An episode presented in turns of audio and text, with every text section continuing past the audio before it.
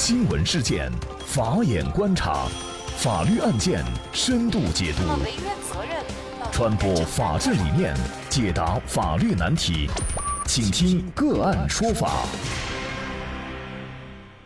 听众朋友，大家好，感谢收听个案说法，我是方红。更多的案件解读，欢迎您关注个案说法微信公众号。今天呢，我们跟大家聊一下十三岁男生刀刺女同学被放。家长拒政府收容教养。据中国青年报报道，六月二十六号，受害人花季少女小静的母亲选择在微博上讲述那段让人震惊的经历。三月三十号，孝感市高新区的初二女生小静放学以后回到自家楼下按电梯的时候，被躲藏在楼道里的小学同学黄某持刀挟持到四楼一间未装修的空房内。一个多小时以后，小静在三楼平台上被发现时，全身赤裸，脖子、手臂和腿上都有伤口。根据小静的讲述以及警方查证，因为没有抢到钱，黄某持刀逼迫小静脱掉衣服搜身。趁着黄某到隔壁房间的机会，小静从房间窗户跳到三楼平台上躲藏了起来。十几分钟以后，小静被人发现。女儿的受伤让父母伤心欲绝。而更令他们难以接受的是，行凶者黄某当晚被抓获，但是因为没有满十四周岁，不承担刑事责任，很快被释放。法律保护未成年行凶者，谁来保护我未成年受伤害的女儿？这位母亲发出锥心之问，她担心小男孩是否会再报复，更忧心女儿受创的心灵该如何抚慰。赵女士回忆说，住院的十六天里，女儿瘦了十斤。回家休养期间，以往活泼开朗的孩子变得寡言少语。在年级三百名学生当中，上一次考试排名二十九位的女儿，前几天考试到了四十名之后，在家长会上还哭出声来。那么，为什么法律规定未满十四周岁不追究刑事责任，而对于没有满十四周岁的行为人造成他人的伤害，甚至是死亡，难道就没有什么办法予以惩戒的吗？那就是相关的法律问题。今天呢，我们就邀请云南省律师协会刑事辩护委员会副主任、云南大韬律师事务所主任王绍涛律师和我们一起来聊一下。王律师你好，主持人好，听众朋友大家好。好，感谢王绍涛主任律师。那么这个案件呢，最近这两天呢，也引起我们广大网友的关注。那么为什么法律规定不满十四周岁就不追究刑事责任了呢？那么为什么会在我们国家？不满十四周岁的不追究刑事责任，实际上这牵涉到一个刑事责任年龄的问题。这不是我们国家的问题，是任何国家、任何法律，它都必须要有一个呃年龄的规定。在民事上，我们是叫做民事责任能力，是限制行为能力，还是无行为能力？它专门有这样的规定，包括也有对年龄的规定。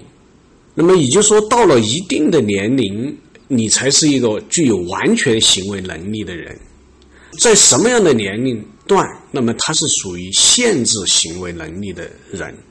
好，那么在刑事案件当中或者在刑法当中，那么同样的道理，对于年龄如果不到一定的年龄，他是不用去。承担刑事责任的，因为他的心智发育、他的身体发育、他的社会阅历，他还不知道，他认识不到他的行为的危害性。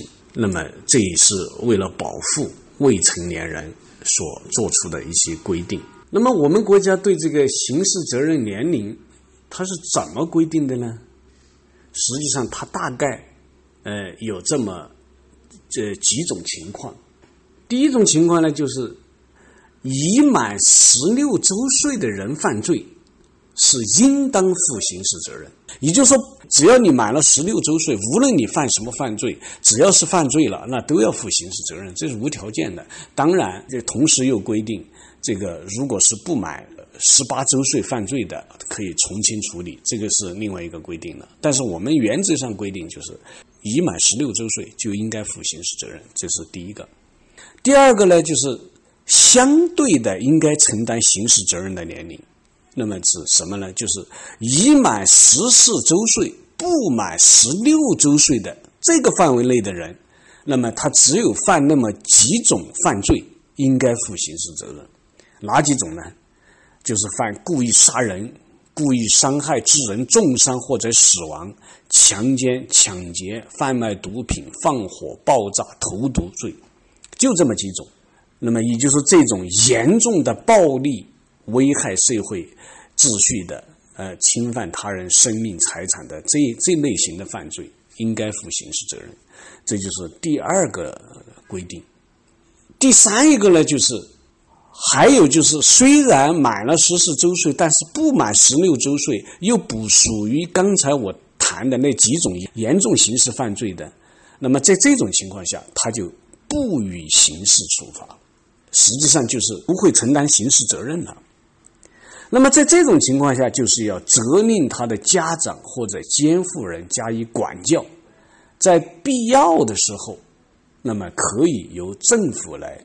收容教养，法律它就是这么规定的。嗯，那么对于这个刑事责任年龄的问题啊，广大网友有自己的看法。比如说，网友 C C 一笑就认为，他说呢，在社会飞速发展的现在，未成年人接受的信息量大，心智成熟也早，所以法律的年龄门槛也应该相应的改变。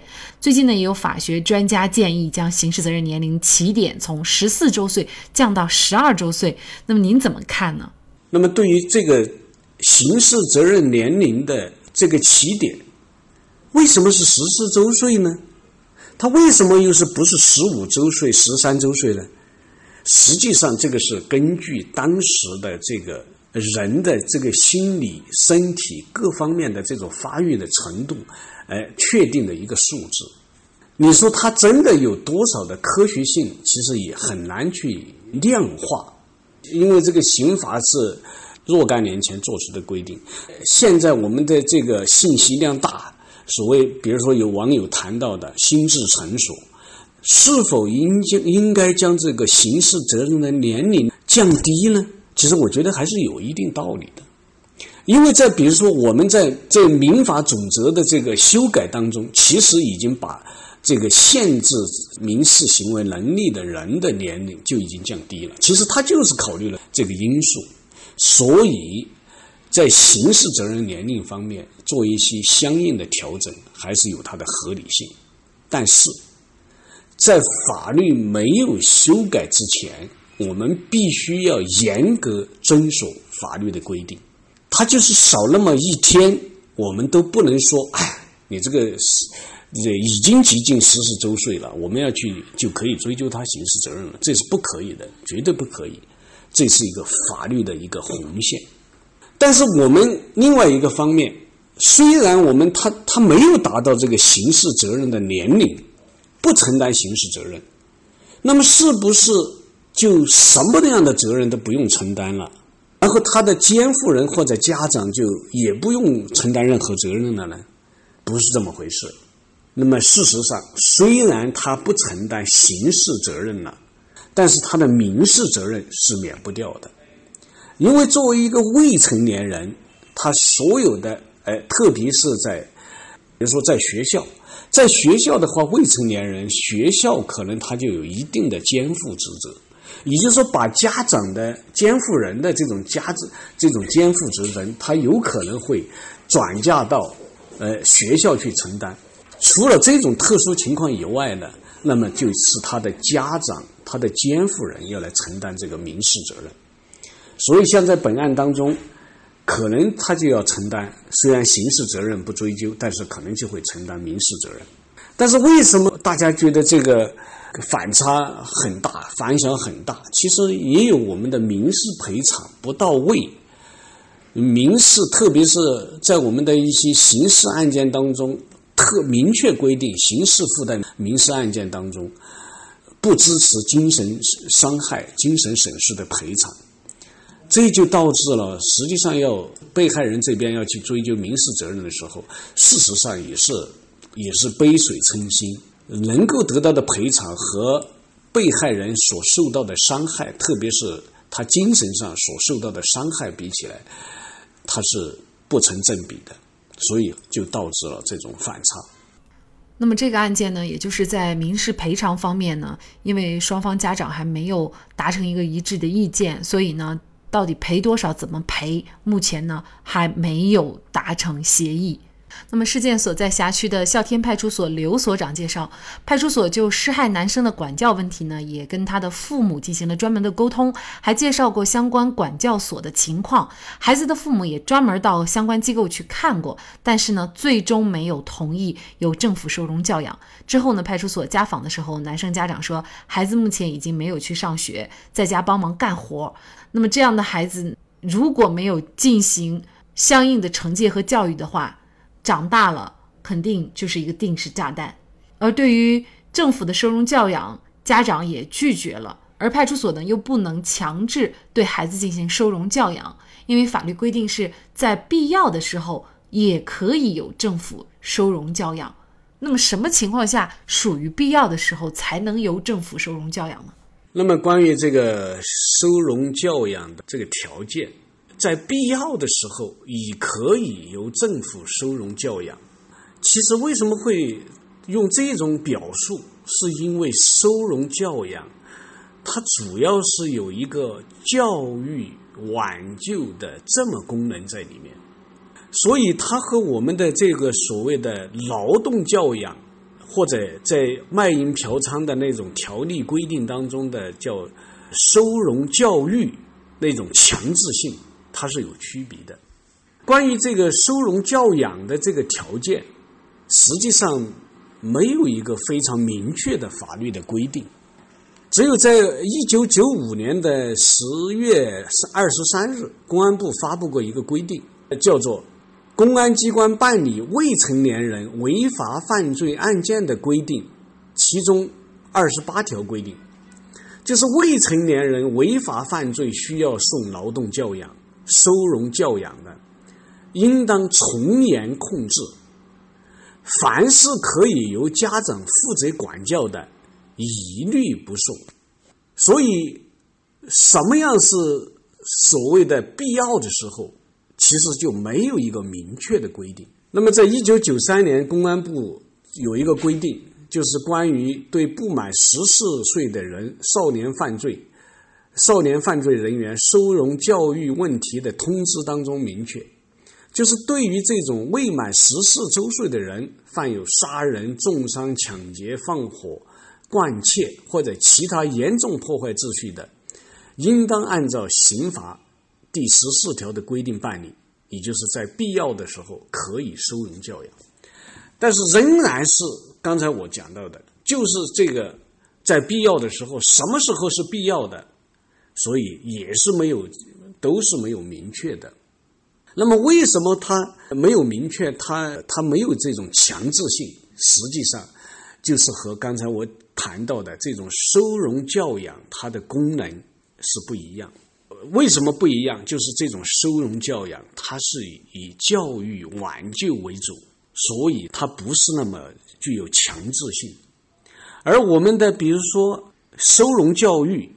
也就是根据这个卖淫嫖娼人员收容教育办法，它一定是强制性的。